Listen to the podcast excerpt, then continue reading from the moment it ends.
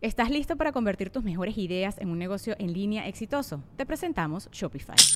Tal vez no lo sabías, pero nuestro podcast More Than Mamis es un negocio y lo empezamos por supuesto para desahogarnos y hablar sobre la maternidad, no para convertirnos en expertas de ventas y del e-commerce. Así que sí, necesitábamos ayuda para vender nuestro merch y poner en marcha nuestra tienda. ¿Y cómo suena con Shopify?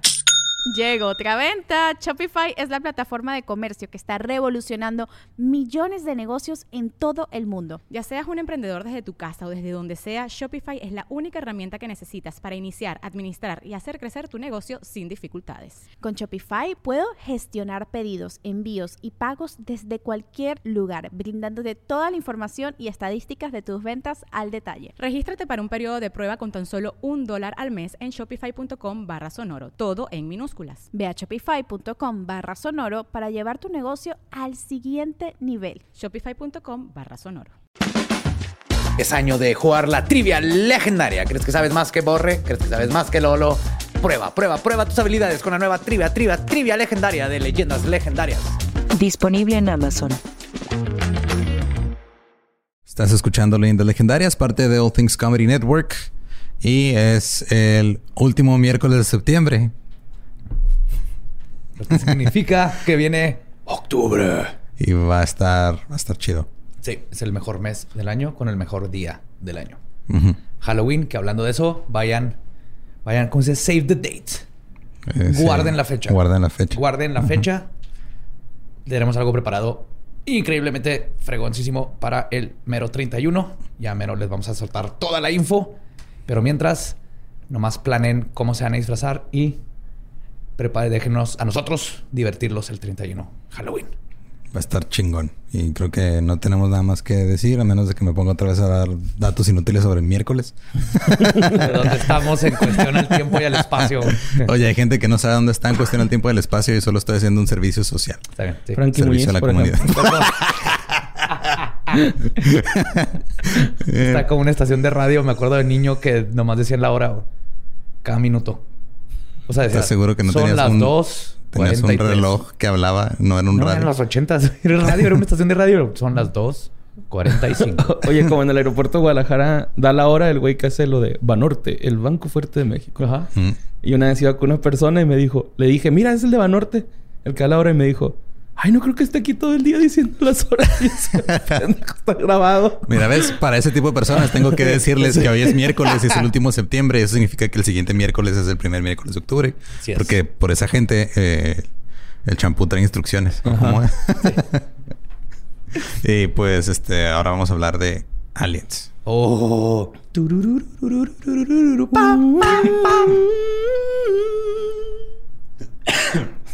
Y va a seguirlo y se me atoró la saliva y me estoy muriendo. y hoy los dejamos con el episodio 83 Sí. de Leyendas Legendarias. Ay, güey, 83, no mames. 83.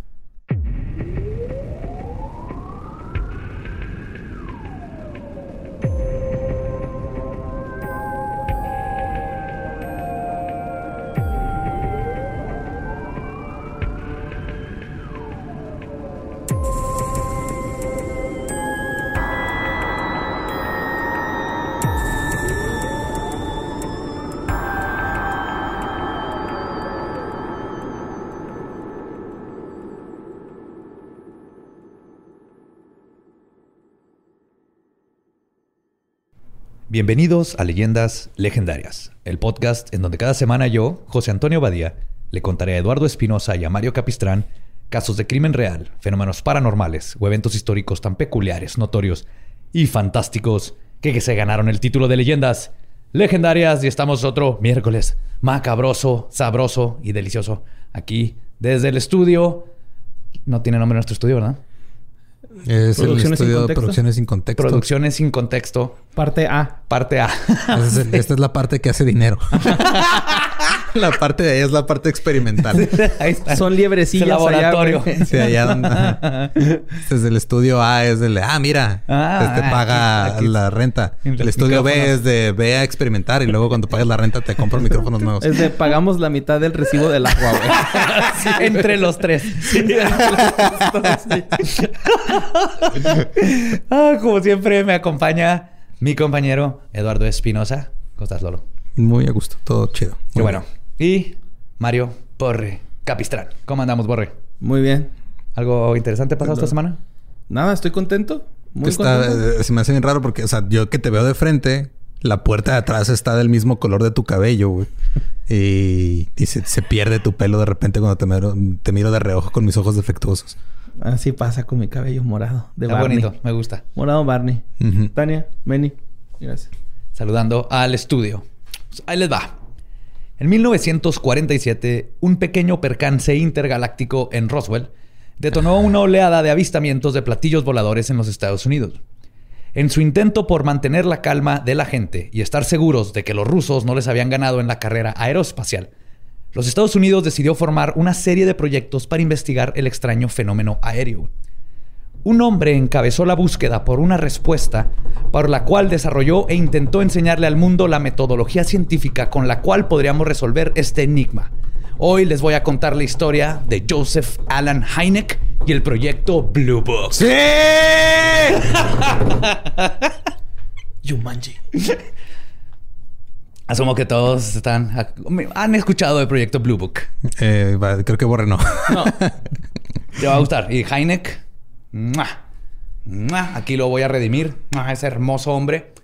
Cada vez que les diga Hynek, imagínense a el papá de Umbrella Academy. ah. Igualito, así, su bigotito, la piocha, Ajá. sus lentes, era el vato de Y Umbrella la Academy. misma negligencia hacia su familia.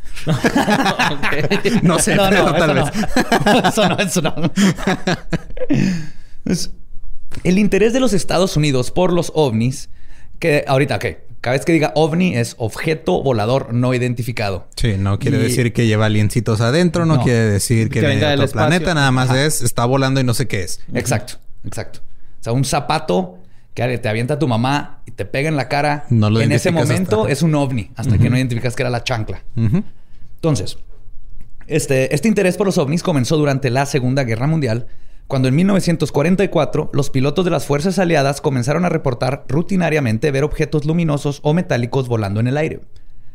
El 23 de noviembre de ese año, el teniente Edward Schulter del Escuadrón de Peleadores Nocturnos 415 salió de la ciudad de Dijon, en Francia, cuando notaron a 8 o 10 bolas luminosas de color rojo siguiéndolos por el aire a grande velocidad. Es que querían la mostaza. Uy, yo creo que como seis personas van a entender esa referencia. es que a nadie le gusta la mostaza de John o qué. No, los comerciales. Ah, yo no creo que era por los comerciales de que se paraban en los carros. Tres No. personas van a, van a entender esa Me referencia. iban persiguiendo porque traía mostaza Dijon de Dijon, Francia. Y luego dijeron, ah, mira, mostaza chida. Y ya, o sea, no solo matamos el chiste, lo enterramos, lo exhumamos, lo quemamos y luego lo, ajá, y lo que... lo- Sí, bueno. no. Ok. Pues su copiloto, el teniente Donald J. Mayers, reportó que aunque podía ver a los objetos, estos no estaban apareciendo en el radar.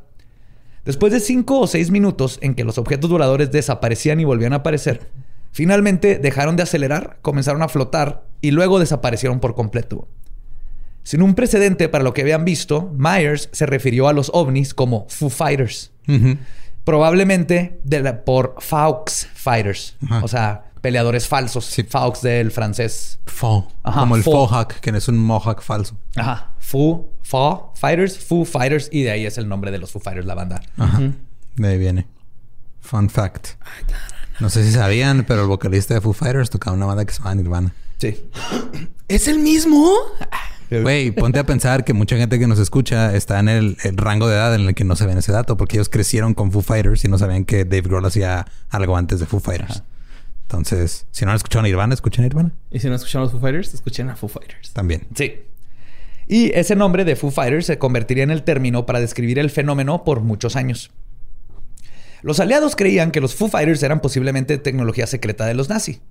Los nazi, que también tuvieron sus propios encuentros, pensaban que los responsables eran los aliados. Mm, Cuando termina la guerra y no aparece ninguna tecnología secreta nazi y los pilotos dejan de merodear por los cielos, los avistamientos y el interés por los Foo Fighters se desvaneció. Esto es hasta 1946, unos años después de que se terminó la Segunda Guerra Mundial, cuando varios testigos que vivían en Escandinavia reportaron lo que nombraban Ghost Rockets o cohetes Ghost fantasma. rockets. Ajá. Estos cohetes fueron reportados. Vibradores transparentes. Estos cohetes fantasma fueron reportados en Finlandia, Suecia y eventualmente empezaron a ser vistos en todo el norte de Europa. No tardó mucho tiempo para que el fenómeno de los cohetes fantasmas cruzara el Atlántico y entre 1946 y el 47, pilotos de la Fuerza Aérea estadounidense comenzaron a reportar Foo Fighters en este continente. Sí, como todas las modas que empiezan en Europa y luego cruzan para acá. Y luego ya andaban acá. Ya todo andaba bailando goth. Mm, mm, mm. Love will tear us apart. Foo Okay. Yo estaba pensando en los Beatles, pero Simón también. Sí, está más de acuerdo, ¿verdad? Está sí. más... Estoy cayendo horrible en los años de la No, está, está muy bien. Me gustó más esa música que... Este... I Wanna Hold Your Hand. está más chido, güey. Sí, estaba más bonita. Al principio, las Fuerzas Armadas ignoraron el fenómeno. Hasta que el martes 24 de junio de 1947, el empresario y piloto Kenneth Arnold reportó lo que se considera el primer incidente de avistamiento ovni en los Estados Unidos que fue ampliamente investigado. Perdón. Oriundo del estado de Idaho, Kenneth iba piloteando su avión privado cuando vio una cadena de nueve platillos voladores moviéndose, y cito, a una velocidad fantástica. Dado que era conocido como un hombre serio y de renombre, su reporte fue tomado más en serio que el de los demás, y eventualmente la noticia de su avistamiento estaba en todos los periódicos, lo que a su vez creó un efecto dominó donde más gente se vio impulsada a hacer sus propios reportes. Esto abrió las puertas a que, ah, no estoy loco, si vi luces y se están reportando. Estos testigos hablaban de haber visto, y cito, rines de llanta cromados voladores, monedas voladoras, gotas voladoras, gases voladores. ¿Quieren ver gotas? y luego voladoras. güey. A ver. Aquí, aquí. Así como paloma, güey. No, yo y mis amigos nos fuimos a ver gotas voladoras. No, por todos lados. Ahí en el con los bosque. huevos. Como aplauso. También les decía, este, conos de nieve voladores o platos de pastel voladores. O sea, había todos los adjetivos de- para tratar de describir lo que estaban viendo. Sí. Todas estas diferentes formas para describir los extraños objetos que sobrevolaban los cielos de los 50 estados y ahora la prensa también estaba reportando el fenómeno, lo que forzó la mano del ejército para actuar. O sea, ya era demasiadas personas Sí, hablando güey, de ya esto. hay demasiada gente hablando de este pedo. Ya Pero eran, eran los nueve, ¿verdad? Todos vieron los nueve. O sea, No, eran diferentes. No, o sea, diferentes. Kenneth Arnold vio los nueve, así en fila. O sea, así como cuando ves así una... De hecho, no... este, Eran todos del mismo tamaño. Pero estaban todos así en fila como cuando ves así aves migrando, pero Ajá. platillos voladores. Y ya después de que Kenneth reportó, Hubo empezó a ver... diciendo gente mismo. diciendo, ah, yo veo algo parecido acá, yo veo algo acá. Y luego la prensa empezó a reportar esas report esos Ya, avistamientos ya. que Yo había pensé que habían visto Y lo como la gente todos. que no fue a la guerra no sabía que le decían Foo Fighters, pues cada quien le ponía el nombre porque no existía la palabra ovni ni, ni platillo volador todavía. Siempre que me los imagino así en fila, siento que es como un safari en la tierra, güey, ¿no? Los dieron- A los que no hablan español, este, estamos poniendo al lado derecho. A su lado derecho ajá, pueden Sí, ver a los humanos peleando por pequeñas peda- pequeños pedazos verdes de papel. Sí, sí, sí. Del lado izquierdo están matando por dinosaurios muertos. Pero está el güey. ah, ah, ah, ah, ah, ah, ah, Como el de Mars Attack, Sí, ¿no? güey.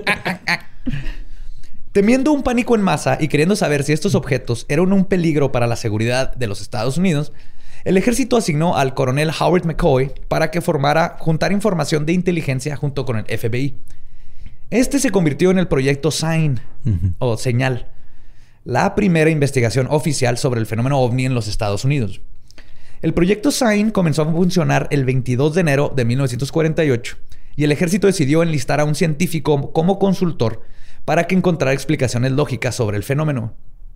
Entre ellos, ah, bueno, eran varios, pero el principal era J. Allen Hynek. Hynek nació en la ciudad de Chicago, en el estado de Illinois, en Estados Unidos, y desde niño mostró una fascinación por el espacio y los astros. En 1932 se tituló como astrónomo de la Universidad de Chicago, trabajó en un observatorio y luego se convirtió en maestro de la Universidad de Ohio en el 35. Durante la Segunda Guerra Mundial tuvo su primer contacto con el ejército al ayudarlos a desarrollar el fusible de proximidad para misil- misiles. Y en los 50 ayudó a desarrollar el primer sistema de rastreo satelital. El güey sabe lo que está haciendo. Es un chingón. Sí, es chingón. Even- eventualmente se terminó como el jefe del departamento de astronomía en la Universidad Northwestern de Evanston, Illinois. Y Hynek sabía de casos como Roswell y otros avistamientos. Y al igual que la mayoría de sus colegas, creía que todo podía ser explicado lógicamente. Y estaba en lo correcto. Hasta que no, Ajá. básicamente. Era el es que- Constantine de los platillos voladores, ¿no? Se da un chingo. Era un chingón. Sí se ve. Ahorita vas a ver. Sí, como Constantine Heineck también le provoca erecciones involuntarias a Badía cada vez que lo menciona. Sí. El primer caso. la mesa. No. Están tocando la puerta, es No. Badía. El, el pene de Badía. El primer caso reportado al proyecto Sign ocurrió en Redmond, en el estado de Oregon. Cuando el 5 de julio de 1947, varios testigos reportaron cuatro objetos en forma de disco pasar volando a las 11 de la mañana por encima de la montaña Jefferson. A la una de la tarde, el oficial de policía Kenneth McDowell reportó ver cinco discos volando hacia la ciudad. Al poco tiempo, dos policías más, Walter A. Lisi y Robert Ellis, que escucharon el reporte, se detuvieron cerca de un parque para ver si los veían y pudieron ver tres discos volando a alta velocidad. Ambos hombres, estos últimos dos policías, eran veteranos de guerra y pilotos, agregando a la veracidad de su descripción de que no eran aviones o alguna nave reconocible. Un oficial de caminos reportó que vio los objetos y que eran de un color blanco o aluminio pulido, pero que no reflejaban el sol. Además, los vio dar una vuelta de 90 grados mientras se trasladaban a una velocidad increíble. Eso está muy cabrón. Sí, no hay ahorita ningún avión puede dar una vuelta. Es más, ni en un carro puedes dar una vuelta de 90 No, grados. te derrapas o te volteas. Ajá. Y a ellos se les unió más de 10 testigos, entre civiles y oficiales, que describieron el mismo incidente. Dos días después, el 7 de julio, un científico freelancer, ese es el mejor Científico término ever. freelancer. Tenía un chorro de patentes. Era un Doc Brown. En su, en cochera tenía un laboratorio casero. El papá de Tommy Pickles. Sí, y- Ándale. ándale. Y tenía un chorro de patentes. Vivía de sus patentes. Y mientras hacía otras cosas, pero era un científico freelancer. Inventaba algo y lo iba y lo vendía. güey. Que vivía en la ciudad de Phoenix, en Arizona, de nombre William A. Rhodes. Produjo la primera evidencia fotográfica de una de estas misteriosas naves. Rhodes era fanático y experto de aviones. Ah, aparte era así como savant. Que nomás con escuchar un avión te podía decir cuál era y mil cosas. Virgen se dice.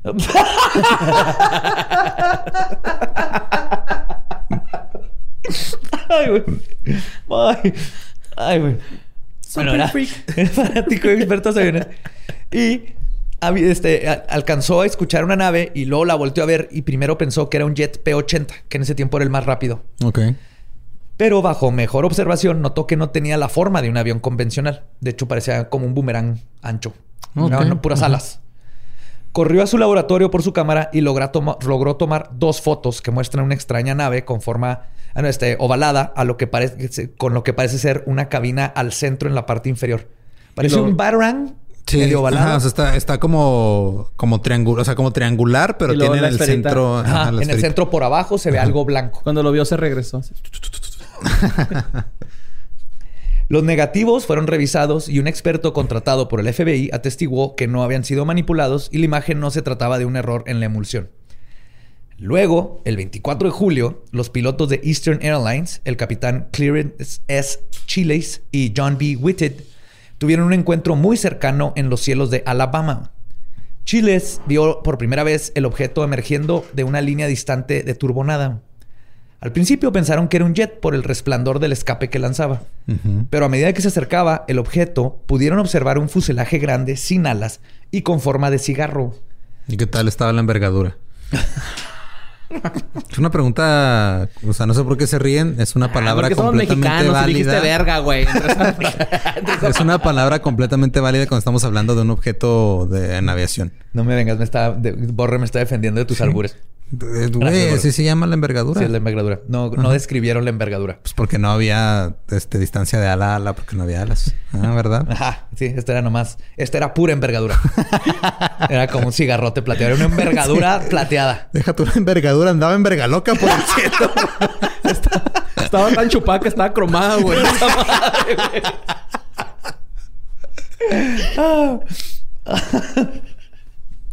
No tenía alas, tenía forma de cigarro con filas de dos pisos con grandes ventanas rectangulares o, o aperturas este, aparentes que emitían un resplandor brillante y cito como magnesio quemándose.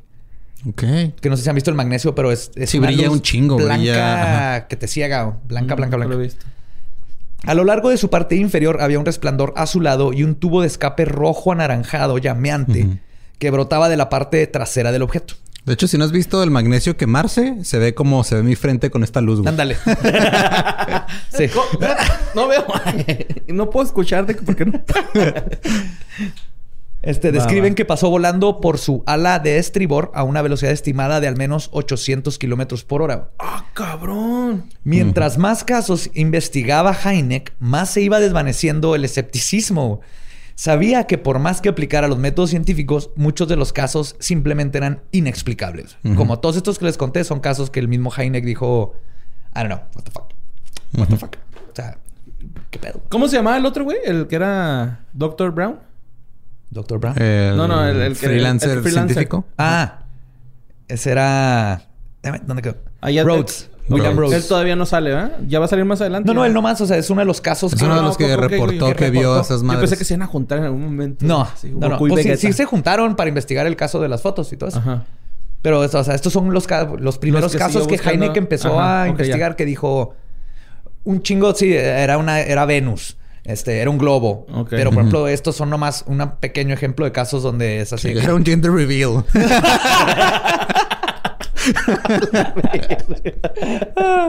Pero aparte, era, pues, gente, eran policías, o eran pilotos, eran veteranos, gente. Sí, era gente que seria. tenía Ah, eh, credenciales. La capital de la pirotecnia. ¿Tultepec? Tultepec. ¿no? Tultepec brillando. Chale, güey. Pues después de recopilar datos y analizar 243 incidentes domésticos y 30 del extranjero, el proyecto SIGN determinó que podían identificar o explicar solo el 30% de los mismos. Y en su reporte presentado en febrero de 1949, se llegó a la conclusión de que, y cito, aún se dispone de evidencia definitiva y concluyente para probar o refutar la existencia de al menos alguno de los objetos no identificados restantes como aviones reales de configuraciones desconocidas y no convencionales.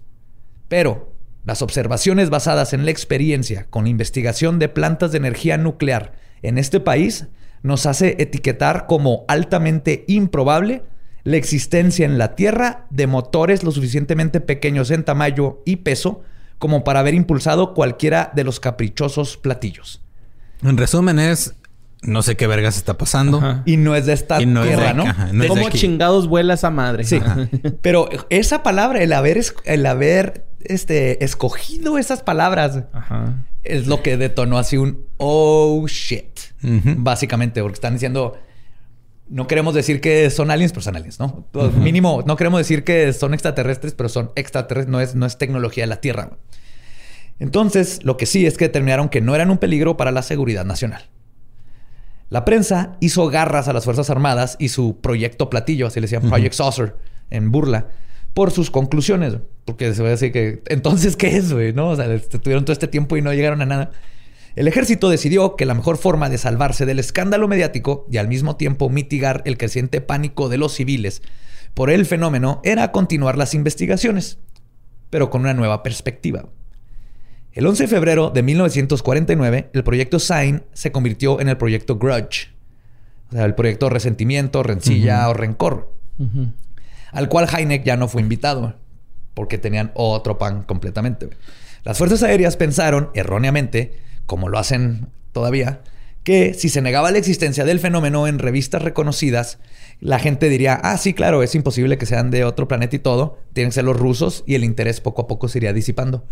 Y pasó todo lo contrario. O sea, en cuanto se dieron, hay la posibilidad de que hayan este, extraterrestres y ponían, les, les, da- les alimentaban información a las revistas de lo que querían que supiera. Pero nomás el que la gente supiera que el ejército está contemplando la idea de fue suficiente para que la gente dijera, "Ah, no mames, what the fuck?". Ajá. Y algo muy interesante pasó en este mismo tiempo con el proyecto Grudge, que todavía nos afecta hasta ahorita. Bob Considine hizo un artículo para Cosmo, la revista Cosmo. Sí, 75 formas de seducir a un alienígena.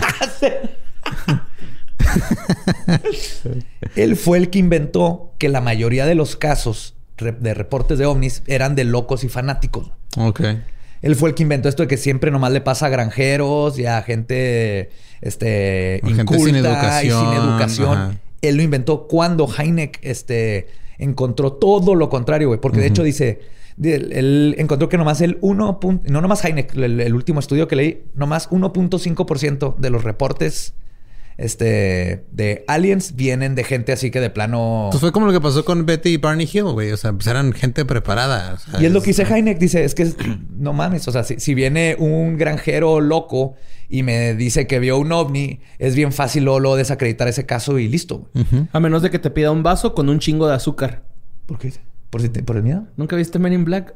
¡Ah, sí es cierto! No, No puedo creer que se te ha ido esa, güey. no neta. wow. Se Ah, te fue esta envergadura. ¿Perdón, qué? Pero de hecho, Heineck dice que los mejores reportes que se tienen de ovnis viene de científicos, gente preparada, gente del ejército, gente confiable. Ajá. Y hicieron un, un- también un estudio en manicomios a más de 3.200 pacientes con problemas mentales. Ninguno cree en ovnis y ninguno piensa en ovnis ni nada de eso. güey. No, pues porque no tienen tiempo para ver para arriba, porque nomás están viendo su cerebro hacia adentro todo el tiempo. Sí, pero... ¡OVNI! ¿Qué es eso? Eso fue un viejito con embolia, güey. Eso no Sí. fue, güey. Pues que ya también está loquillo. Ya, ¿Tiene demencia la demencia? ya, no, ya a cualquier edad, Lolo, esa madre llega.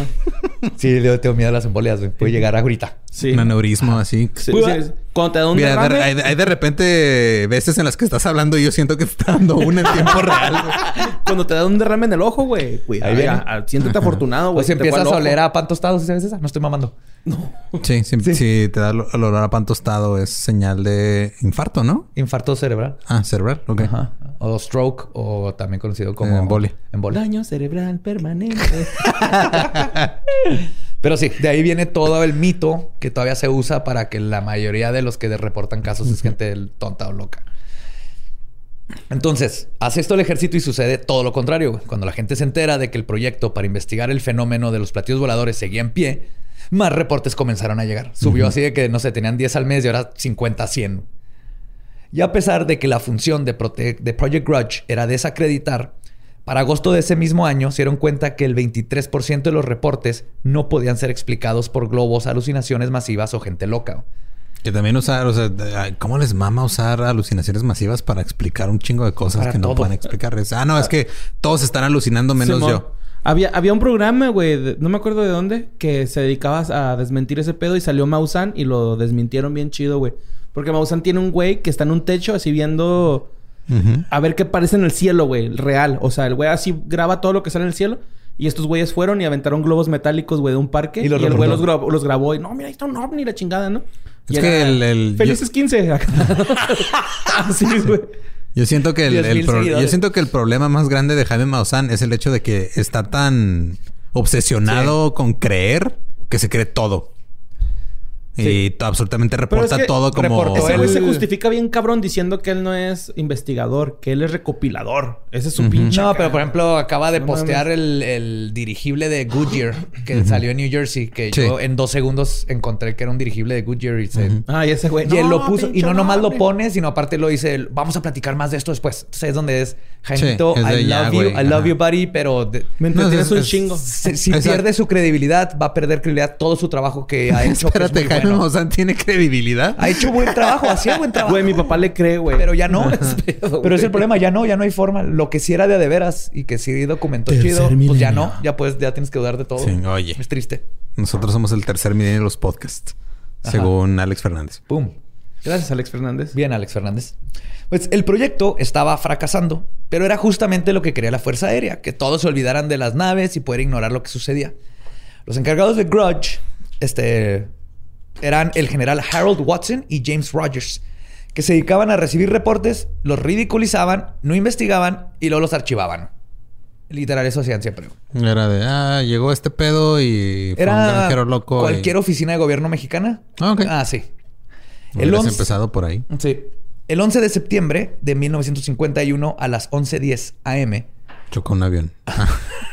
un alumno entrenado con radares les estaba enseñando al funcionario del el funcionamiento, perdón, del equipo a otros cuando detectaron un objeto no identificado que se movía a aproximadamente 1200 kilómetros por hora.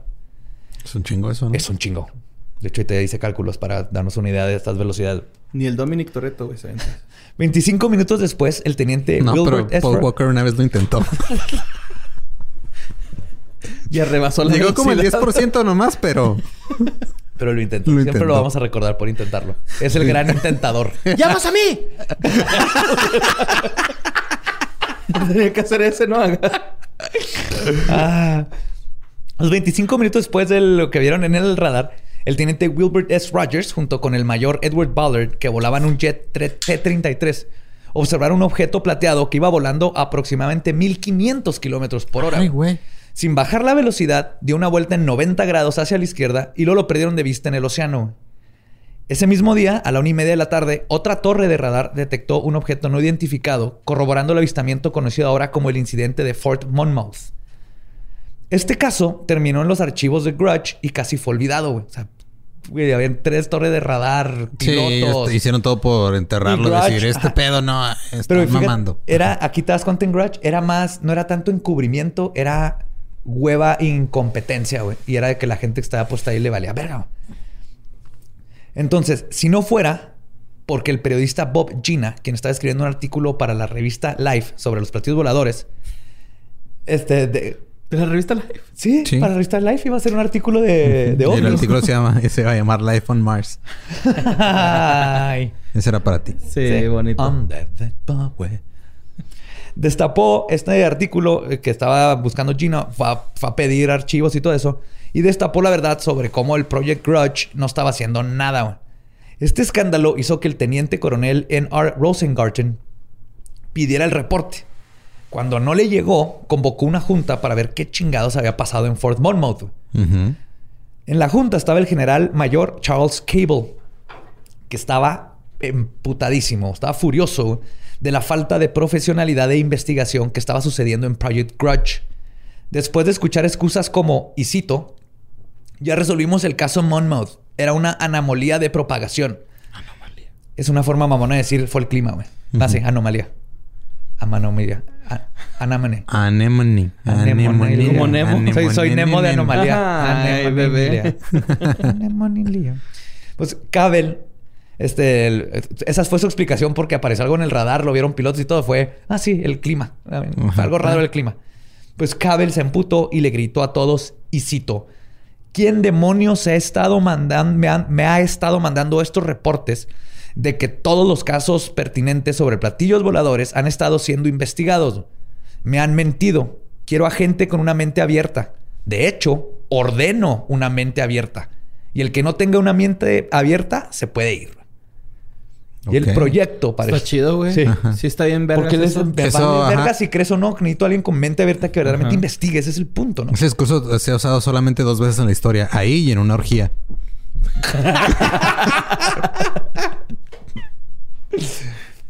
Y en leyendas legendarias también. Chique su madre. Eh, ok.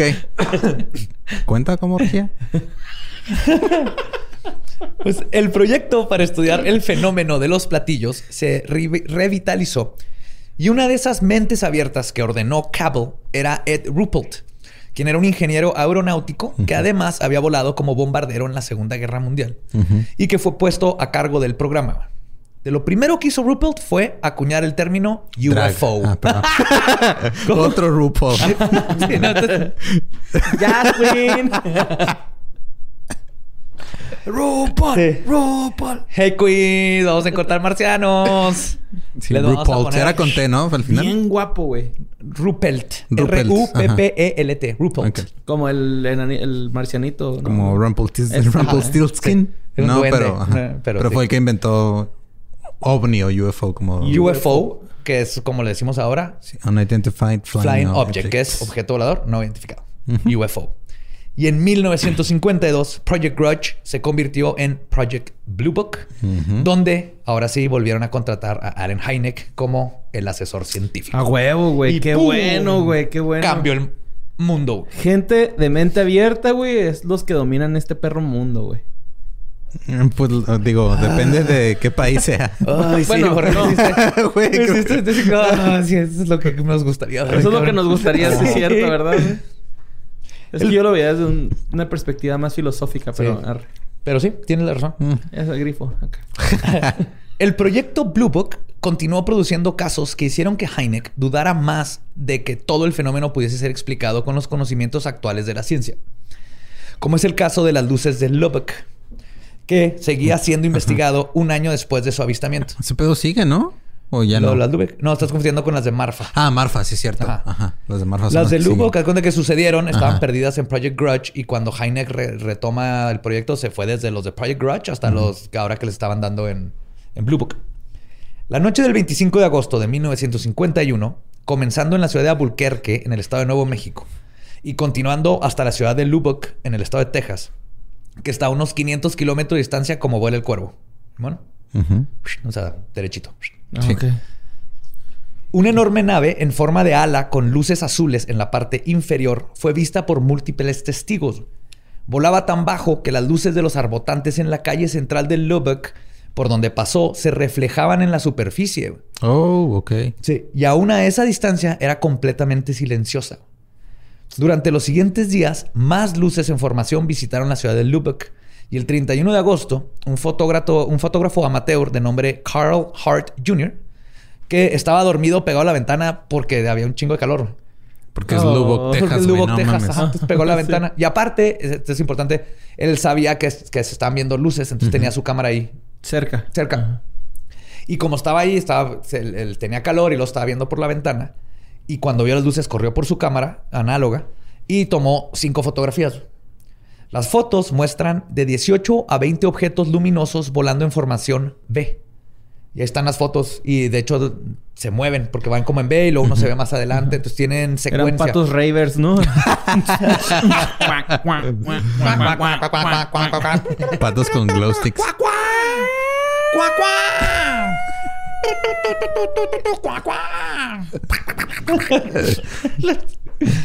Pues, Los expertos intentaron explicar las fotos y no pudieron.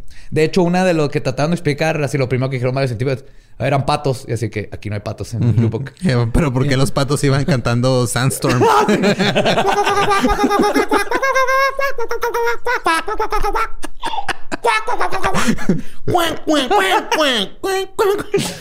No, aparte no hay patos. Y le dijeron, ah, no, entonces este, es esta otra ave. Y le dijeron, sí, desde sí hay en Lubbock, pero no es temporada y no vuelan en B. Y Sí. maneras, No- no brillan, brillan. no brillan de noche. Ajá. Pero Es son de estas ¿no? formas de tratar de explicar de alguna manera.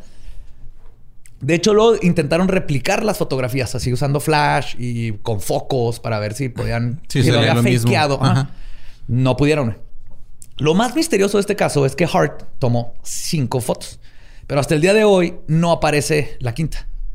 Y no se sabe si Hart se, se equivocó y creyó que tomó cinco fotos o si la quinta foto fue La confiscada. güey. eliminaron, ¿no? Ajá, no se sabe. Yo digo que la eliminaron. A mí también me ¿Quién gusta. sabe? Así como el capítulo perdido de... Ay, no es cierto. pero lo importante son las ¿El cuatro. capítulo qué? Perdón. No, no sé de qué hablé. Algo me pasó en el cerebro. Men in Black, Men in Black. Los vas a traer. Y luego, o sea, esto pasó con lo del Ajá.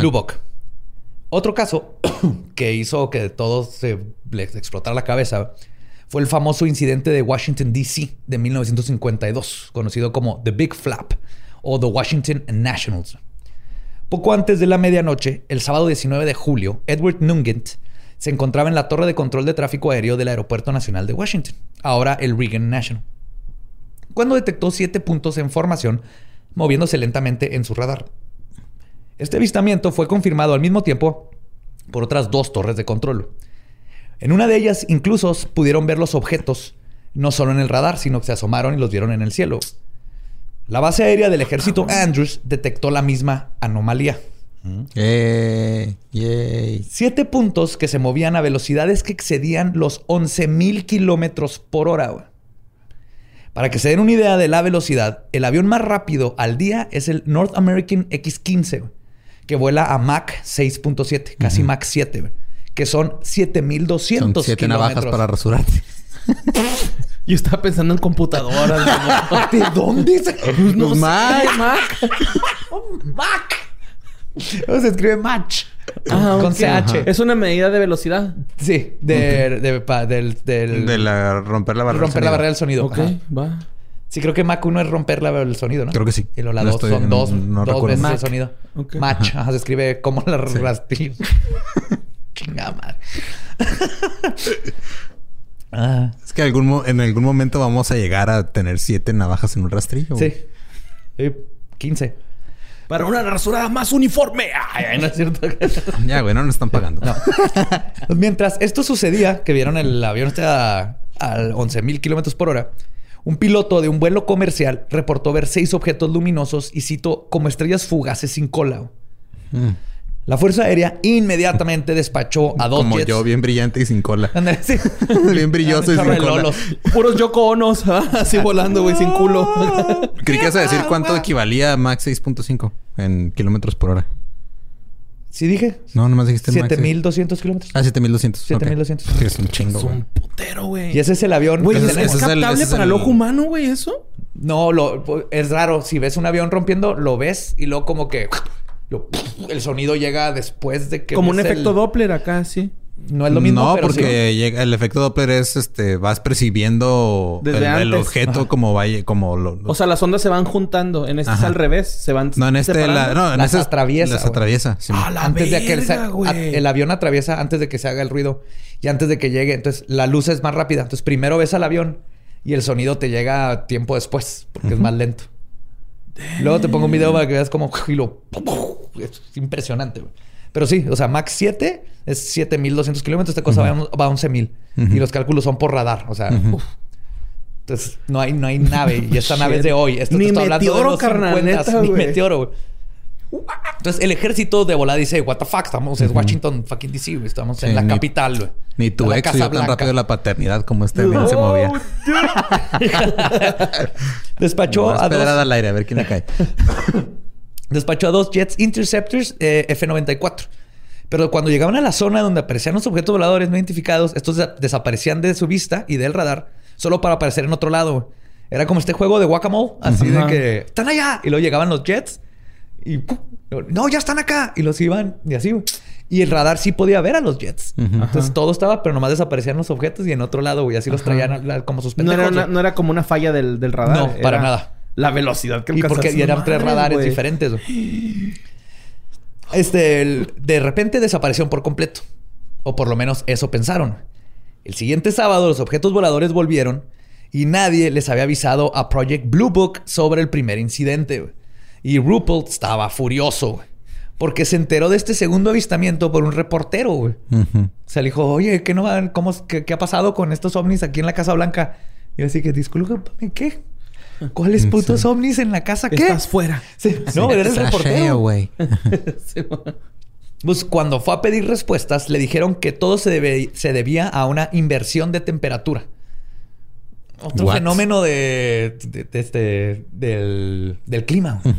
Ruppelt insistió que se mandaran más jets inmediatamente para interceptar este, e intentar, intentaran, intentaran perdón, hacer contacto visual.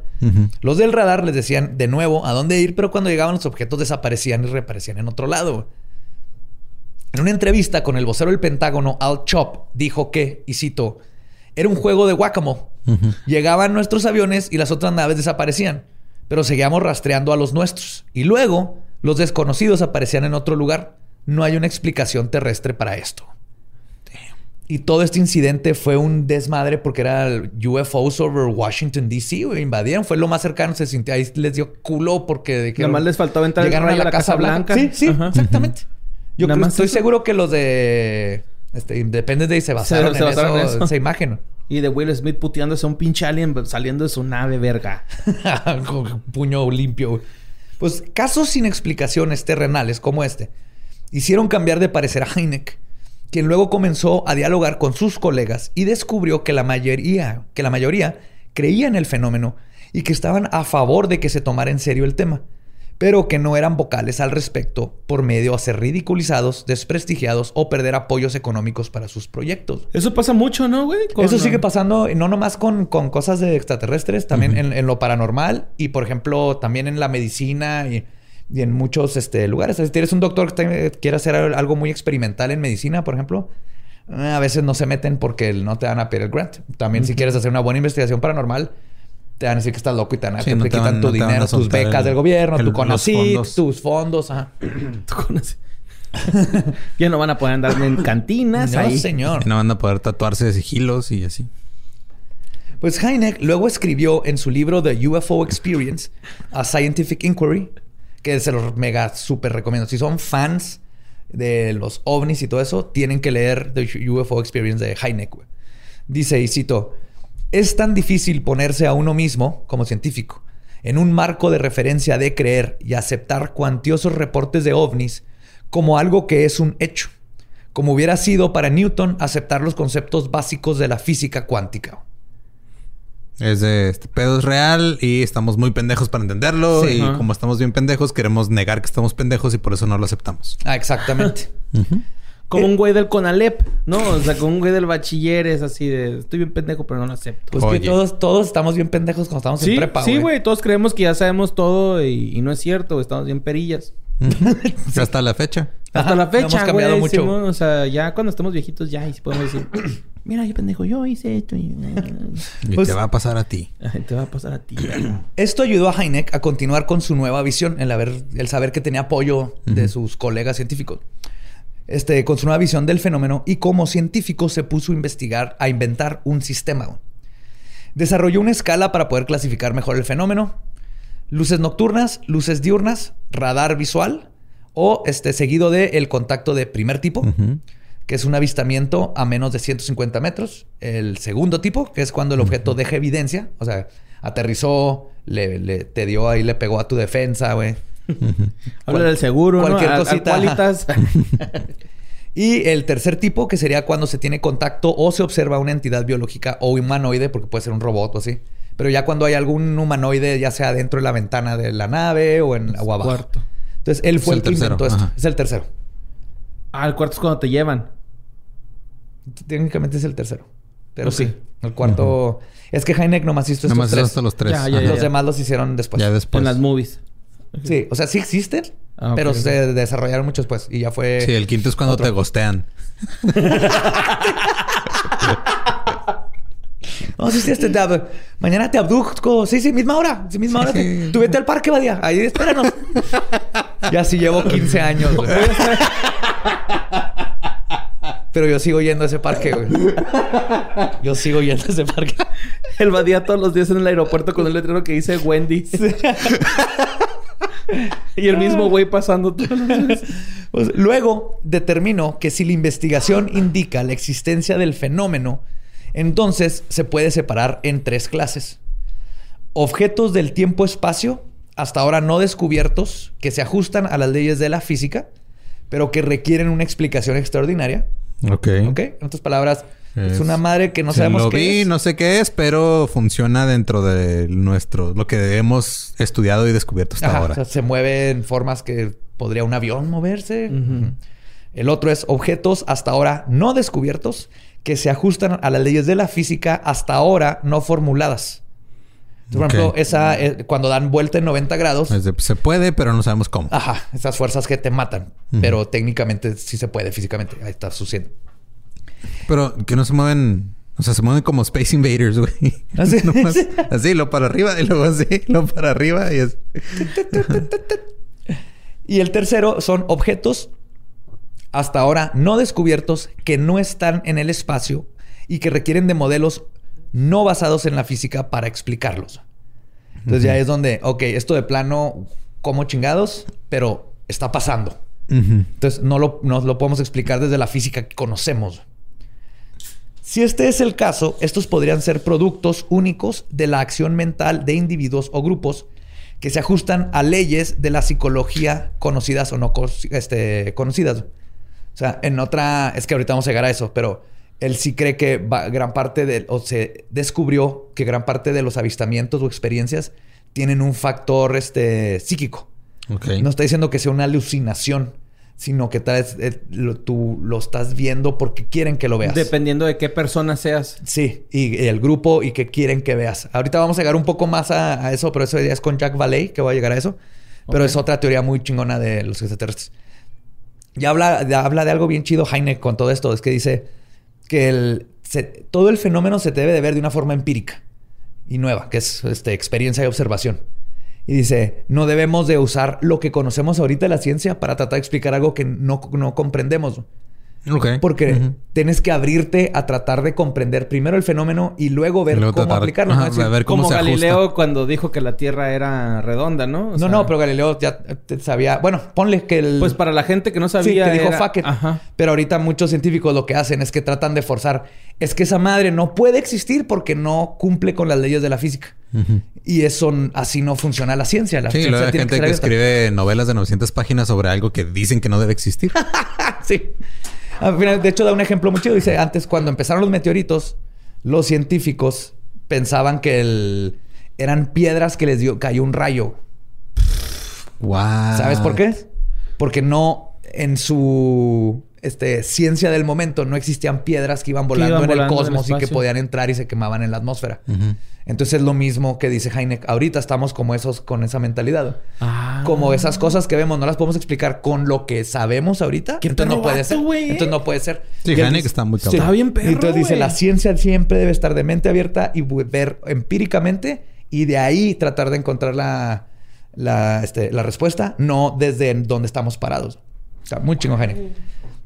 Pues con esta nueva metodología, Heineck analizó más de 4.400 casos.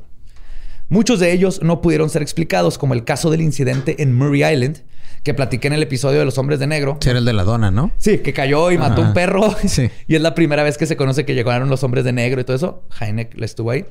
Este, también algo que, el, que se conoce como The, Mon- The Montana Movie, que es uno de los primeros videos del fenómeno que se capturó en la ciudad de Great Falls, en el estado de Montana, por Nick Farina en agosto de 1950. El vato cuidaba un estadio de béisbol y fue a revisar y cuando lo dio sacó y grabó y son las clásicas luces que ahorita vemos un chorro así volando en el cielo que en los 50 era todavía más imposible. Era Michael eso. Jordan regresando de su partido con los Looney Tunes, güey, Sí, al, al estadio de béisbol. Se equivocó, dijo, ah, cabrón, son los 50, perdón, vámonos al 94. También estuvo en el caso de la abducción de los Hill y el incidente de Lonnie Zamora o Zamora, que ocurrió el viernes 24 de abril de 1964 a las afueras de la ciudad de Socorro, en Nuevo México. Este caso está bien interesante. Está aquí a una hora, güey. Está súper cerquita, tenemos que ir.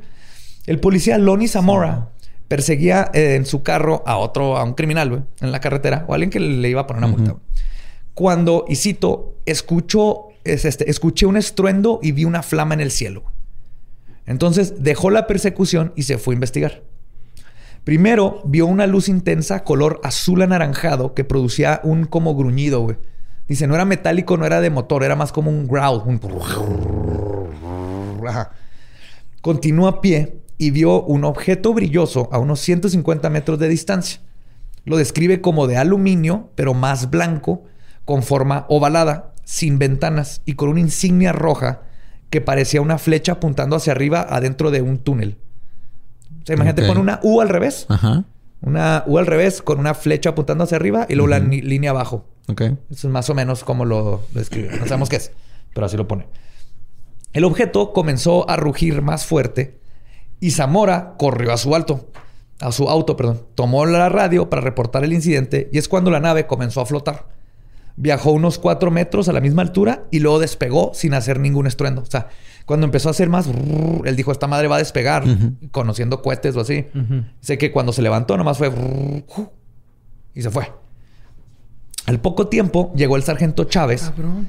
y ambos tomaron fotos del semicírculo de tierra y vegetación quemado que dejó la, la nave. Ahí están las fotos de los policías. No mames. y hay un círculo negro quemado así en el piso. Güey, no seas mamón. Sí, no mames, el borre prendió un bong aquí. Y de hecho, además de los dos oficiales, varios testigos independientes reportaron ver una nave en forma de huevo que emanaba una luz azul al mismo tiempo y en la misma área en donde se dio el contacto con Zamora. Y de hecho, cuando llegó Zamora, habían otros dos testigos que fueron con él. Cuando él corrió al carro y pasó todo, cuando regresó, nunca los volvió a ver a los testigos y él, no sabe qué pasó con ellos. No sabe si se salieron corriendo, qué onda, pero ni siquiera estaba solo cuando pasó. Entonces, este caso es un super caso porque involucra a puros policías, testigos en otros lados y una foto de evidencia. El encuentro del segundo tipo. Que esa es evidencia. Evidencia. No mames, güey, qué pedo. En 1953, Heineck testificó para el panel Robertson, The Robertson Panel, que era un comité científico que había sido comisionado por la CIA, la Agencia Central de Inteligencia, para que revisaran y asesoraran la viabilidad y el valor de los datos obtenidos por el Project Blue Book. Uno de los científicos en el panel era nada más y nada menos que motherfucking Carl Sagan. Oh, nice. Órale. Carl Sagan estaba en ¿Qué ese panel. El panel duró una semana y se revisaron solo 23 de los 4.400 casos en el proyecto Blue Book. Al final concluyeron que los ovnis no presentaban un peligro para la seguridad nacional y que casi todos los casos podían ser explicados mundanamente. Por casi todos se refieren a los 23 de los 4.000. Ajá. Y esto era justamente el pretexto que quería la Fuerza Aérea para quitarle presupuesto al proyecto Blue Book. Ah, qué la chingada. Terminaron teniendo que recortar a su personal y relegando a ser básicamente, quedaron relegados, perdón, a ser básicamente un, una- un frente de relaciones públicas. Casi parecido a lo que era Project Grudge. Ok. Sí, lo que era de ahora se van a dedicar, nomás quedan estos cuatro, sí sería Heineck. Y ahora se van a dedicar a desacreditar los avistamientos ante la percepción pública en lugar de encontrar una respuesta. Cervantes, ya no vamos a necesitar quien limpie los vidrios, ya. Adiós. Vámonos. Pues Heineck se postuló en contra de las conclusiones del panel Robertson, pero sabía que si, salí- si salía, se salía de Blue Book, solamente sería reemplazado por alguien escéptico que seguiría esta nueva agenda para desacreditar la investigación. Así que Heineck tuvo que tomar la muy difícil decisión y se volvió cómplice de los encubrimientos lo que lo convirtió en alguien odiado por la Fuerza Aérea por cuestionar científicamente las simples conclusiones que presentaban al público. Y al mismo tiempo fue odiado por la comunidad de creyentes en el fenómeno porque trabajaba para lo que obviamente percibían como una fachada gubernamental que escondía la verdad. Dijo, O ¿Pero sea, por qué? Si él buscaba la verdad, güey. pero ¿no? es que si se salía de Project Blue Book ya no iba a tener acceso al proyecto Blue Book. Ajá. Le iban a poner a alguien más que le iba a mandar a la verga a Blue Book. Entonces se tuvo que Sí. sacrificar y dijo, prefiero aquí. Me voy a ver como el- Tolini. sí, ¿no? Como a Tolini en el Ni lo- 132, güey, lo ¿no? compares con Heineck. No, no, no, no comparo. Comparo la acción. Ok. No, o sea... Ay, no, sí, no, soy un movimiento y luego, ¡fum! Acá. Ya, ¿no? Con el enemigo. o sea... sí, no, pero ¿no? ese se Yo iba a hacer otra analogía. Yo iba a hacer una analogía de... Estás trabajando en, un- en- o estás en algún lugar en el que... Ponte la camiseta, güey. No, o sea, en, en el que ya de plano no tienes... O sea, es de, güey... O te quedas aquí, pero cambiaron las condiciones de trabajo. Es así como el que aplican mucho así de... oh, pues, si quieres tu jale, pues te vamos a pagar menos y vas a hacer otras chingaderas. O te vas y ya jamás vas a estar aquí. Entonces, la información que ya han recopilado para el Blue Book... Este, ya iba a perder acceso si se salía de él. Y como las condiciones cambiaron, dijo, ni pedo, güey, yo quiero seguir teniendo acceso a esos casos y yo voy a seguir nuevos, Como a investigar Tolini, nuevos". carnal. Neta, güey. Así fue, güey, ¿no? No, no, no. Este vato lo hizo por el bien, güey. Ah, no. Como a Tolini, no. No, No, como a Tolini, no. Es bien fácil. Sí. Es como si o sea, está valiendo madre el proyecto, pero dice, yo me quedo adentro para hacer mis investigaciones mías y sacar la verdad eventualmente. ya, ya. Sí, pero como Tolini, tengo- ¿no? Me tengo Pues, que ajá. aguantar. Me tengo que Mm, aguantar. Qué bueno que se aclaró eso. Qué bueno que se aclaró. Sí, sí. Pero Qué tengo bueno, que sí. aguantar que me vean mal por todos lados. Pero si yo me voy, vale madre. Pero aunque me odien, yo aquí adentro puedo seguir investigando y, y llegando a la verdad. O sea, fue algo bien noble que hizo Simón. a pesar. Y ahorita mucha gente ve a Heineck como Traidor. el traidor y todo eso. Pero no, se tuvo, sacrificó su. Sí, no, su. Tolini, De hecho, tú eres todo lo contrario, ¿eh? Sí, güey. Sí, ya. Ya, Bueno. ya entendí bien el punto, güey. Perdóname. El caso más famoso de esto que les estoy contando, de hecho, de, de Heineck, güey, y que acuñó una famosa frase entre los ufólogos, fueron los avistamientos en la ciudad de Detroit, en el estado de Michigan, en 1966. Todo comenzó el 14 de marzo con dos oficiales de policía que reportaron unas luces volando en la noche. Fueron confirmadas por obse- observadores en la base de la Fuerza Aérea Selfridge. Luego, el 20 de marzo, el sheriff del condado de Dexter recibió un reporte de Frank Manor, un trailero que con su hijo habían visto, habían ido al pantano a pescar y hacer cosas de padre hijo. Y en eso vieron un objeto con una forma piramidal aterrizar en el bosque, güey. Cosas de padre, hijo. Fueron a, a pescar y a ignorarse emocionalmente. Entonces ven esta forma piramidal aterrizar y cito, el cuerpo era como una roca de coral amarillenta y parecía que tenía agujeros, como si se tomara un, trozo, un trozo de caja de cartón y se abriera. O sea, tenía no, no agujeros. Como si estuviera corrugado, grietas, ¿no? Corrugado, ajá. Ajá. No se veía demasiado bien porque estaba rodeada de olas de calor, como se ve el desierto. La luz blanca se vio roja sangre cuando nos acercamos y Ron dijo, su hijo, ¡Mira esa cosa horrible! ¿Por qué nunca me has abrazado? Esa madre irradia más calor que tú. Pobre Ron. Ay, pobrecito Es Leviosa, Ron. no Leviosa. sino pobrecito, güey. Además de Frank, una docena de policías testificaron haber visto el objeto flotando sobre los pantanos y 20 personas. Cuando la Fuerza Aérea se enteró, mandaron a Heineck. Después de darle solo dos días para investigar, Héctor Quintanilla, que ahora era el nuevo director de Blue Book, hizo una conferencia sin, de prensa sin avisarle a Heineck previamente y lo forzó a dar una explicación sobre lo que sucedió. De preferencia, una explicación que no involucrara ovnis. Y en esta conferencia de prensa, Heineck ofreció la ahora ya bien conocida explicación y cito, algunos de los avistamientos pudieron haber sido causados por bolsas de gas de pantano que se encendieron en el aire.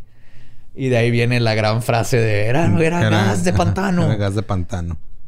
Este momento En fue donde... de Shrek. Sí. Somebody once told me. Esto hizo que la gente le perdiera todo el respeto. Inclusive la prensa empezaron a... Habían dibujos de él con un marciano en una... Este, en un portafolio diciendo así que, que no existen y todo. Y que lo vieran como nada más que una marioneta del gobierno que encubría la verdad. Heineck se Así- convirtió... a ella sí es como Tolini. Ya deja de traer a- Sin, ya- haber, sin haber hecho cosas chidas, güey. O sea, O sea, ya ¿Podemos deja- dejar de hablar de ese Perdón, güey, güey? sí, güey. Eh. Pinche pendejo. Heineck se Suficiente tiene Badía con que lo comparen con Atolín en Twitter No te por su cara. con este- ¿Qué pedo? Creo que no, güey. Pinche hermosura, pendejo. ¿Qué pedo, güey? Gracias, Borre. Es que, Gracias es, es que aparentemente todo lo que tenga bigote es Badía, güey. Mamen, Entonces, no mamen, no mamen, no mamen, neta, no mamen. Pues Heineck se convirtió en un científico errante, güey, sin apoyo por ningún lado, pero siempre en busca de la verdad, a pesar del desprestigio que estaba viviendo. Todo esto cambió cuando a finales de los 50 conoció a un astrónomo y estudiante de ciencias computacionales que luego hizo su doctorado en ciencias computacionales, de nombre Jacques Vallée, quien ayudó a desarrollar el primer mapa computarizado de Marte para la NASA. Además de que formuló una nueva teoría sobre los ovnis, que, en resumen, propone que el fenómeno no se ha podido explicar científicamente porque no es un fenómeno de, y cito, tuercas y tornillos, sino un fenómeno psicosomático que ha sucedido desde el principio de los tiempos. Y eso no quiere decir que es una alucinación, sino que es un fenómeno que funciona para cambiar la mente y la vida de los individuos y civilizaciones. O sea, él se empezó a enfocar en, a ver, en, en lugar de tratar de explicar el fenómeno que no podemos, voy a tratar de explicar qué es lo que causa en la gente este fenómeno, ¿no? Oh, shit, y lo empezó a ver desde ese lado, güey. Como y el- entonces, Como el, el pedo este de Arrival, ¿no? O sea, sí. Que Y- toda la gente, ¿qué pedo, güey? ¿No? Exacto, ¿no? Y él habla de cómo mucho de lo que la gente dice que son apariciones milagrosas era Ajá. un ovni. Simón. Nomás que tuvieron un cambio espiritual y lo, lo conectan con, ah, era la Virgen María, ¿no? O era Krishna, o era... mames. y el que- manto de Juan Diego traía un alien. Pero que durante varias televisiones... El del que, cuando el que descubrieron a Cristo, ¿no? de Alien. Ajá. Y él, él, este, hipotetiza, hipotenusa, iba a decir. Hipotenusa, ¿no? Ah, en fin, la hipotenusa. Sí. Bueno, Ay, él- ay, ay, ay. él- ajá, él Hizo una hipótesis. que esta fuerza poderosa, este fenómeno, ha influenciado al ser humano desde el principio de los tiempos. Antes era confundida por dioses, luego por apariciones religiosas o milagros. Este, ahora lo vemos como tecnología extraterrestre. Y que el explorar si esta fuerza proviene del consciente colectivo, de la naturaleza o de seres extraterrestres que nos están haciendo ver esto, es donde vamos a encontrar las respuestas. Entonces, ese es otro punto de vista bien chingón. A ver si un día hacemos un episodio nomás de del punto de vista de Jack Vallée, pero les Sí. recomiendo su libro. Súper Y el- lo más probable es que sea, puede ser una combinación de las dos. Puede que haya naves de tuercas y tornillos y puede que el otro es este fenómeno y por eso este, el- hay gente que ve el ovni güerito y parecido a su este, al país donde vive. Porque es psicosomático. Pero tal vez sí son extraterrestres los que nos hacen verlo. Como, Como el señor Crispin. ¿no? Crispin. Saludo a Crispin. Pues estos dos hombres que les acabo de platicar güey, se juntaron y comenzaron el estudio más serio y profundo que se conoce sobre el fenómeno. Y no estaban solos. güey. Cientos de científicos en más de cinco países se les unieron y formaron The Invisible College. Hubiera estado bien padre que fueran 100 científicos. Estuvo sí hablando, ¿verdad? 100, 100, Cien tristes científicos. científicos Ajá. cientificando en trigal. No. Simón. Pero se llamaban The Invisible College, que era el, el colegio ¿El colegio invisible. Porque así se llamaban un, un chorro de filósofos y maestros en 1660. Que en esos tiempos era, ah, los científicos son del diablo, entonces se tenían que esconder. Hasta que el rey Charles II. En esos tiempos los científicos eran del sé. En, en no los hemos 1600. avanzado nada. No, güey, nada. chingados. Nada, nada. Y por eso pusieron The Invincible College antes y ellos retomaron eso. Aquí intercambiaban estudios, datos y teorías sobre el fenómeno. Todo esto a las espaldas del proyecto Blue Book. O sea, el agar- Heineck agarraba todo el Blue Book y era lo que llegaba. Entonces usaban los casos de Blue Book para alimentar con más información los, sus propios estudios. En 1968, la Fuerza Aérea comisionó un reporte por parte de científicos civiles analizando toda la información que se había recopilado desde Project Sign. Ok, nice. El reporte fue dirigido por el físico nuclear Edward U. Condon, de donde el reporte tomó su nombre, se llama The Condon Report. sí, el reporte Condon. Y se escribe Condon. Ujú. En noviembre de ese año, el reporte Condon fue terminado y entregado a la Fuerza Aérea. En él se estipuló, a pesar de contener güey. Porque está pegajoso, qué pedo. en él se estipuló, a Se les pesar de resbalaba, güey. Como jabón. Ah, se me rompió. Espérate. Ay. No abras, el, no abras el reporte con los dientes, pendejo, que no sabes. Se va a perforar, güey. Pues, a Van a pesar- salir reportitos. A pesar de contener múltiples casos que no pudieron, no pudieron explicar, este, dijeron, eh, y cito, nada ha salido del estudio de los ovnis en los últimos 21 años que ayude a avanzar el conocimiento científico. Y por lo tanto, seguirlos investigando no es justificable en función de que se avanzará en los estudios científicos. Aunque eso es un enfoque muy cerrado. Cerradísimo, güey. Ah, nomás lo que está ahorita. Ah, ¿no? Estos, estos, este tipo de cosas, güey, es cuando te das cuenta que Tom DeLonge, güey, hizo la edición correcta, güey. Sí, Neta, de hecho, ahorita voy a hablar salirse poquito de Tom DeLonge. Sí, Claro, güey. La neta, sí, güey. O sea, ese güey se... Se no se apasionó. ahuevó, y, se apasionó. Y aquí es lo que necesitábamos más, más coroneles que dijeran necesito mentes abiertas. Yo siento madre. que- no, Hey, mom. sálganse. Hey, mom, there's something in my back room, ¿no? Ajá. Agregó que los ovnis no eran una amenaza para la seguridad nacional de los Estados Unidos y que tampoco se justificaba el gasto de los impuestos que se tenía que hacer para mantener el proyecto con vida. Esto es lo que más les interesaba a final de cuentas. O tal vez ya no querían que esta gente investigara. Pero esto es justamente lo que la Fuerza Aérea necesitaba para quitarse este dolor de cabeza. Y el 17 de noviembre de 1969, la Fuerza Aérea cerró el proyecto y el ejército dejó de investigar el fenómeno ovni oficialmente. Ajá. Heineck continuó su investigación junto con el Colegio Invisible. Publicó varios libros sobre ovnis. Les digo, The UFO Experience es parte de que me basé aquí. Es in- increíble. Es la forma más científica, si no es que el único método bien científico y el primero de cómo verdaderamente verlos, clasificarlos, etcétera. Inclusive cómo reportarlos. Pues fue consultor de Steven Spielberg en la película de Encuentros cercanos del tercer tipo. De hecho, sale. Peliculaza, güey. Ujú. Sale ahí. Sí, tiene un cameo. Ajá, con su pipa. Fundó CUFOS, que es CU, eh, este, CUFOS, Ujú. Center for este, of UF, Unidentified Flying Object Studies. Sí, que en español será Covnis. Sí, COVNIS. Y de hecho está...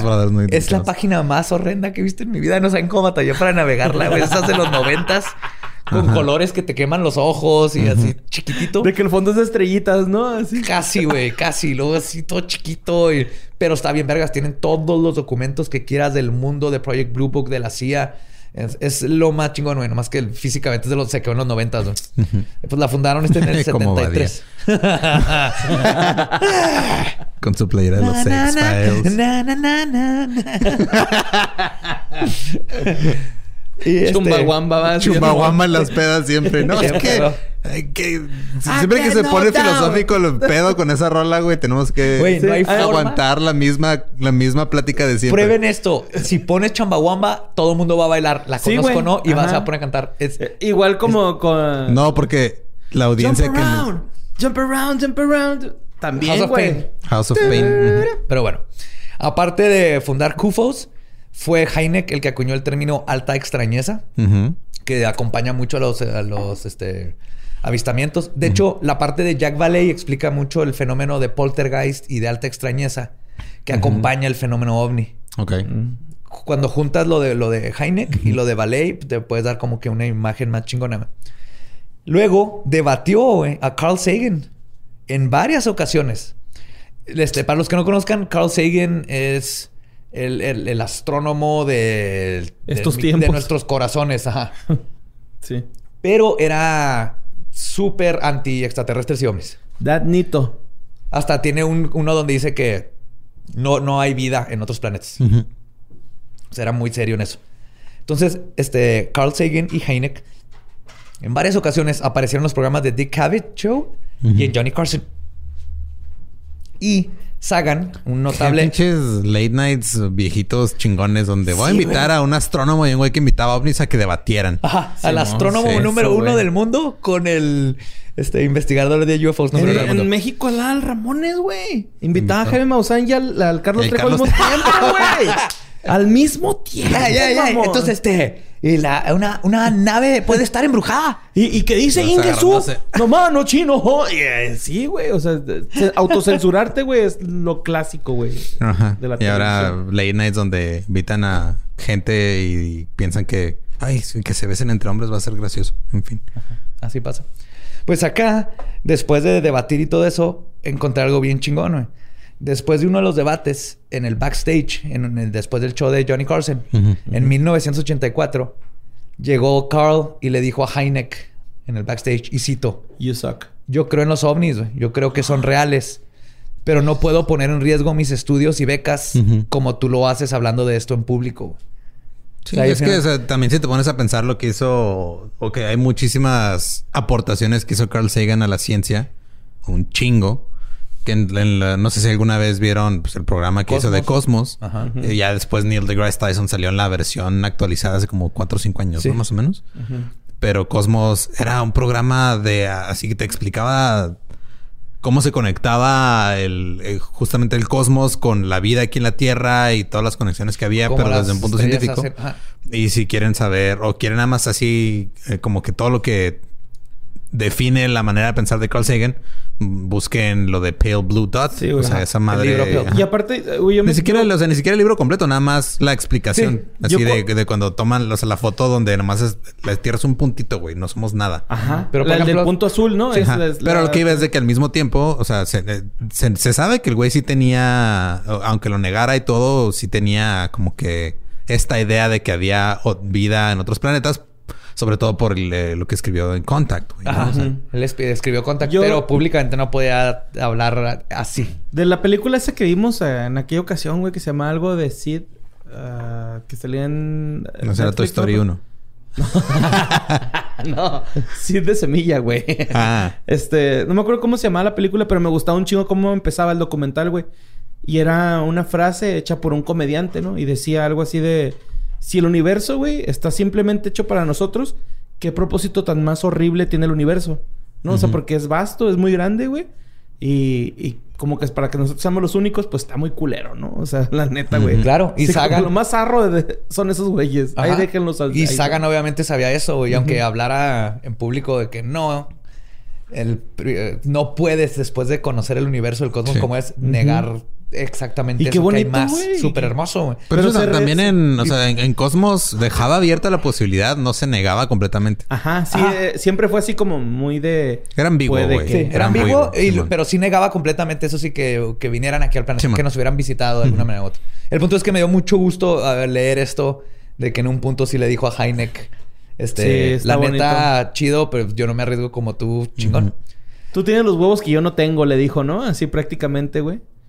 Ajá. Porque, pues, güey, el vato sabe un putero y si la gente le, le confiara a alguien que sabe un chingo, pues todos diríamos, ah, güey, ese güey sabe un chingo, a lo mejor Exacto. y sí. Pero no, de hecho, eso es algo que o la sea, gente... creo que para definir mejor a Carl Sagan es Neil deGrasse Tyson sin ser tan mamador. Ajá, básicamente.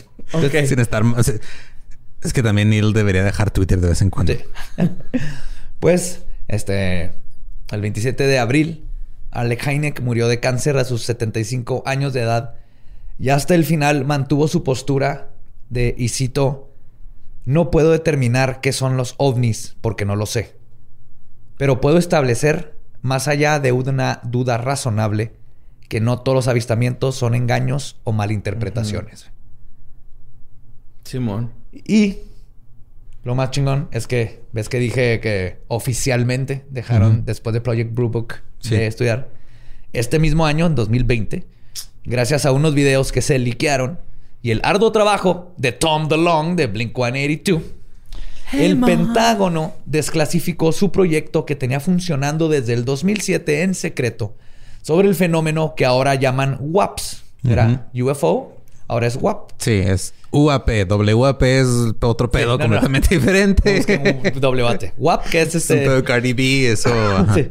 Unidentified Coronavirus. Aerial Phenomena. Entonces nomás cambiaron este, de objeto a, este, a fenómeno eh, aéreo. Aéreo no explicado. no explicado. Y no solo eso. Hace unos meses, en agosto, creo que fue agosto, sí, por mi cumpleaños, dieron su postura oficial sobre el fenómeno, que es que no saben qué son, pero saben que no son naves o artefactos con tecnología terrestre. Regresaron a la misma, A la misma misma- a la explicación de misma hace de explicación, años. pero ya abiertamente. güey. ¿Crees que Sí. si no lo hubieran interrumpido ya hubiera más avance, güey, en este pedo? ¿O no lo hubieran ocultado o algo A así? mí se me hace que nunca le interrumpieron. güey. No Ok, más Más bien lo, de- lo ocultaron entonces. Así Sí. como que, ah, no, no le Y digan, muchas güey. veces, eh, al principio creo que no era ocultarlo por, oh, qué secreto tenemos. Era más porque no lo podemos explicar, nos vamos a ver bien pendejos. Simón. Y, y la gente va a empezar a, a dudar de la fuerza aérea gringa si no les podemos dar respuesta. Aparte, yo lo he dicho que- antes, güey, pero pinche Lady Gaga, güey. Aquí está, güey, en este mundo, güey. Sí, desde Rendlesham dejaron su huevo aquí, güey, y aquí anda. Ahí cayó, güey. Aquí está, güey. Y luego- Este, aparte yo siento que, o sea, fue... Sé que hay mucha gente que ahorita dice, no mames, Blink on no es lo mismo sin Tom DeLonge. Y... Pero siento que para la humanidad... Estoy de acuerdo. Era un sacrificio, güey. No, y aparte, o sea... Tenemos que perder algo bueno para tener algo bueno. Algo. Pero mejor, aparte también, ajá. o sea, Blink-182 lo, reempla- lo reemplazó con un satanista. Entonces todos ganamos, güey. Sí, Simón. todo está poniendo el mundo. Está Matt güey. satanista. güey. Aparte, Tom DeLonge lo hizo antes, ¿no? Con Boxcar Racer, güey. Sí, Entonces, ah, güey, aguantemos vara Todo como, va a estar como bien. Mark Todo va a aguantó estar vara, güey. sí. Ah. No, a Mark sí, le, sí se ardió esa vez. Sí se ardió. Ajá. Bien cabrón, güey. Sí. Plus Pues- 44 es una pendejada, güey. Plus 44 estaba... estaba No, eh, no, no, no lo acepto. ¿No lo aceptas? No, neta, güey. Plus 44 fue cuando a Travis le dijeron, ¿sabes qué, güey? Toca la, de la batería, pero no te mames tanto. Esa fue la diferencia, Sí. güey. Ajá, sí. Y Sí. no, era lo, todo lo contrario. Travis, este, mámate en la batería. les pitió el episodio especial de Blink-182. Grupos noventeros, 2000 legendarios. Eh, estamos hablando de Blink Josie, 182. you're mine. Y ya con el pelo morado, todo eso lo traía morado yo, güey, pero ahora es. Eh, no, ya el 14 de agosto, tres días después de mi cumpleaños. Como regalo de cumpleaños. Sí, claro, todo se trata de ti. Sí, en este caso sí. Porque el Departamento de Defensa de los Estados Unidos anunció el Project WAP. WAP. El que el Sí. Unidentified Aerial Phenomena. Unidentified Aerial Phenomena Task Force. Entonces, la fuerza tasqueana La fuerza de tareas de... de tareas, Ajá. o sea, la fuerza que, el, el que va a buscar a los Waps. WAPs. Este, esta cosa, su misión es, y cito, detectar, analizar y catalogar los WAPs que pudieran representar una amenaza para la seguridad nacional. Siguen con su pinche chingada amenaza, Sí, pero es- mientras los estén investigando, chido. Es que es el pensamiento gringo, es... Está pasando esto, ¿cómo me afecta a mí? Ajá. Ajá. Y, y, Siempre. y necesito involucrarme Ajá. o no. no mi- Ahora no. sí, ¿cómo lo meto a mí, güey? ¿No? Sí. Así como, ah, yo. Todo se trata de mí porque Estados soy Unidos. gringo y soy Estados Unidos. Ay, tengo un, un- está cagado podcast. Ah, no es cierto. ¿sabes? Saludos. Sí, nomás dices no es cierto porque ese güey sí tiene armas, ¿verdad? Sí. Sí, y Pero- me va a enseñar a dispararle. Pero está chido que ya o- oficialmente, Ajá. o sea, antes me dijeron, tenemos ya estos, we're on it, estamos investigando, va a pasar todo esto. Y para mí creo que Alan Hynek debe estar muy contento con esta noticia y merece decirle a la humanidad un se los dije Sí, de ultratumba, güey. ujú. Porque Ahora sí, después como la- de tanto y a ver que lo desacreditaran y que muchos ufólogos lo mandaran a la chingada por traidor, el conocer todo el trabajo que hizo y cómo se sacrificó para que continuara y, y que otros científicos tomaron su trabajo. Ujú. ¡Mua! Te extraño, Alec. Va a Alan, aplicar la de Hypes, ¿no? Alan Hynek. Hate to say I told you so. Ajá. Ajá. All right. Y esa es la historia de Allen Heineck y el proyecto Blue Book. Súper I chingón ese want güey, to ¿eh? believe. Yo no vi la serie. ¿Tú viste la serie? Sí, Yo no, ¿Está pero... buena? Sí está buena. chingón, güey. ok. sí. Porque me, vi el trailer, güey. De hecho, creo que tú me lo pusiste, pero se Sí, me está olvidó muy que chida. existía hasta hace poco, güey. Ya sé, creo que en la tercera se acaba, en la tercera temporada. Ah, ok. Y está muy buena. Pero no ahí, ahí comprendes mucho después de saber de quién es Heineck, porque luego empieza como que a tener que ocultar cosas. Pues- Porque luego llega el gobierno y te dice, no, ¿sabes qué, güey? Así Pues, no. Sí, O te queremos cuadras. Que sepan. Ajá. O si te no metemos compras en este un- boleto, no. Oye, si no compras este boleto, nosotros vamos a comprar todos los demás. Así que no dejen de creer. Están allá afuera tan cabrón que tienen desde los 40 investigándolo. Y todavía ahorita, en es- hace el- Nos da culo unos decir, meses, güey. todavía dijeron ya el Pentágono y el Departamento de Defensa. Simón, sí están, no sabemos qué son, no son de este planeta y lo seguimos investigando. O sea, no hay duda, tienes mentes brillantes como Carl Sagan, Heineck, Vale, diciendo estas madres sí están ahí, no sabemos qué son, pero hay que seguirlas investigando. Entonces, Lo vuelvo a decir, cuando se acabe este capítulo, güey, vamos, vamos a estar en una canica y dos aliens jugando con nosotros, güey. Neta, güey. Pelada, güey. Pelada, güey. Peladísima, güey. sí que bien lo resumió Imanol en su canción Como canica me traes. ¿Por qué verga esta es una canción de mano? no sé, güey. Güey, eres de las personas que siempre presumo porque tiene buen gusto musical, güey. Que la conozca no quiere decir que me guste, güey. Bueno, va. Bueno. Nada más quiere decir que... ¿Sabes quién es Imanol? Sí, güey, que, que creo que es peor. Gracias por ya, toda, mi, Bueno. toda mi frase de inspiración y mi, mi- mi forma de, de mandar a sus mentes a de la gente a creer en, en otras cosas y sales con Imanol, güey. Qué Imanol. bonita forma de terminar este episodio, güey. pues, ¡mua! los queremos. Este.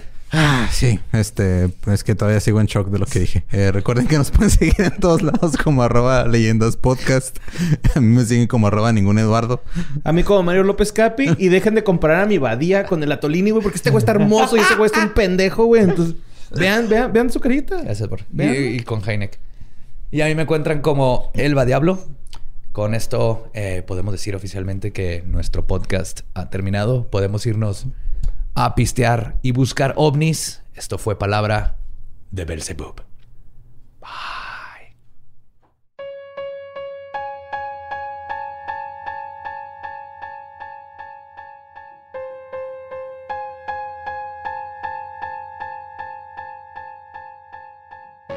Y ese fue Alec Heineck y el proyecto Blue Book. No dejen de creer, no dejen de voltear al cielo porque existen y no estamos solos.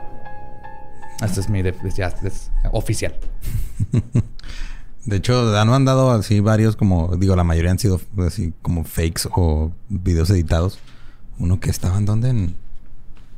Uno, que- uno que sí se veía bien falso, güey. Pues es que últimamente han mandado varios videos así, pero que, que los veo y digo, no, güey, no mames, este está más falso que. Sí, están mandando muchas notas que está- hacen que el movimiento de la cámara fake se ve muy fake. Pero hay unos bien chidos. Ujú. Lo que no está chido es lo que sigue haciendo la gente. y encontraron a un búho crucificado en Honduras. Ah, ¿Por qué Honduras? ¿Por qué? Bueno, no nos podemos quejar. En México son exactamente las mismas pendejadas. En Intibucá. Creo que sí está bien dicho. Dice en la comunidad de Yamaranguila, Intibucá, en la zona occidental del país. Y lo encontraron, este, así, literal crucificado Sí.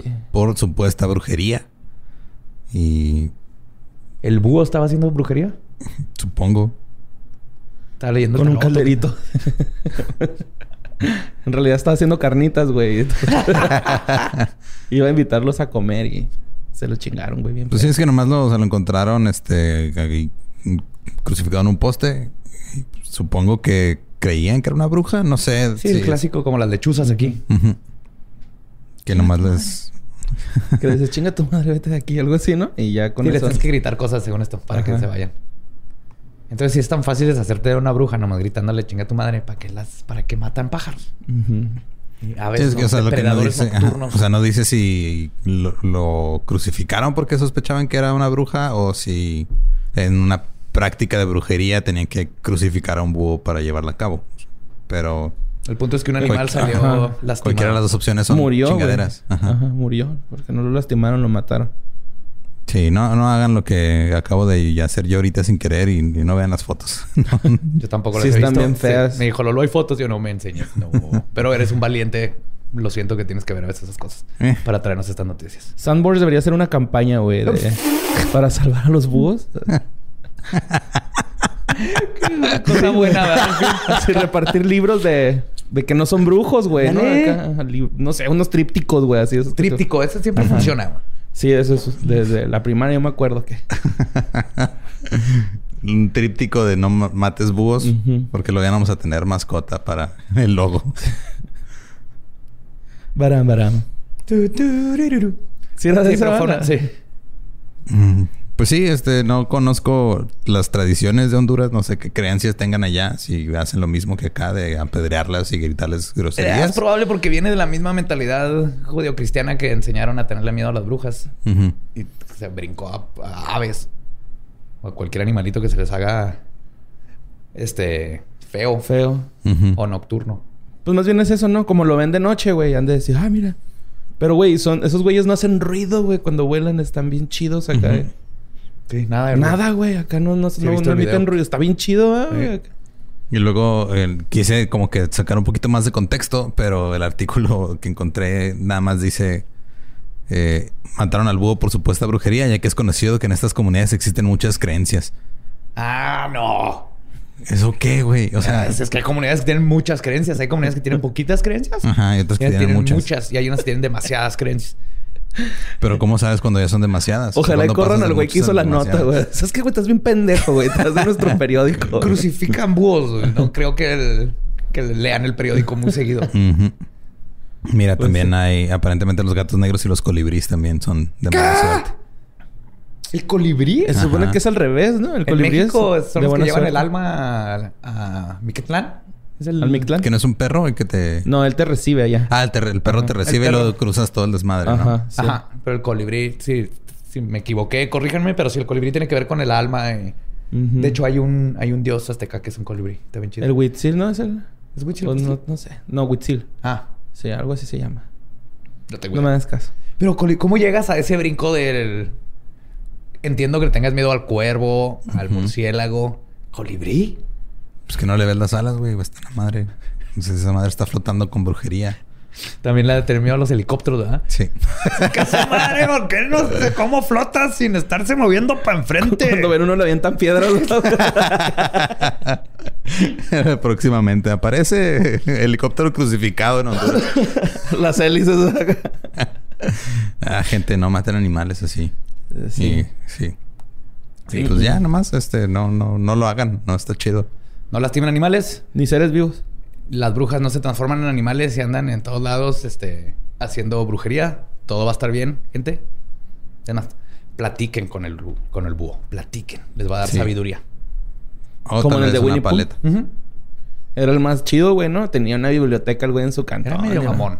Mm. Sí, pues sí. Él era el mamón y luego el burro es el que tiene depresión crónica. Ah, se me caían los huevos, güey, neta. ¿Cómo se llama? Igor. Igor. Igor. Ajá. Pobrecito. Necesita Xanax. Ah, sí me caían los huevos, güey. Winnie Pooh y la, la ida al psicólogo para Igor. Debería ser la próxima. y luego Tiger tenía ADHD, ¿no? Tenía hiperactividad. Tiene y- hiperactividad, ajá. No, el puerquito tenía miedo, güey. Tenía, le daba miedo a todo. Fobias, ajá. Fobias, hacía un chingo. Winnie Pooh tenía diabetes.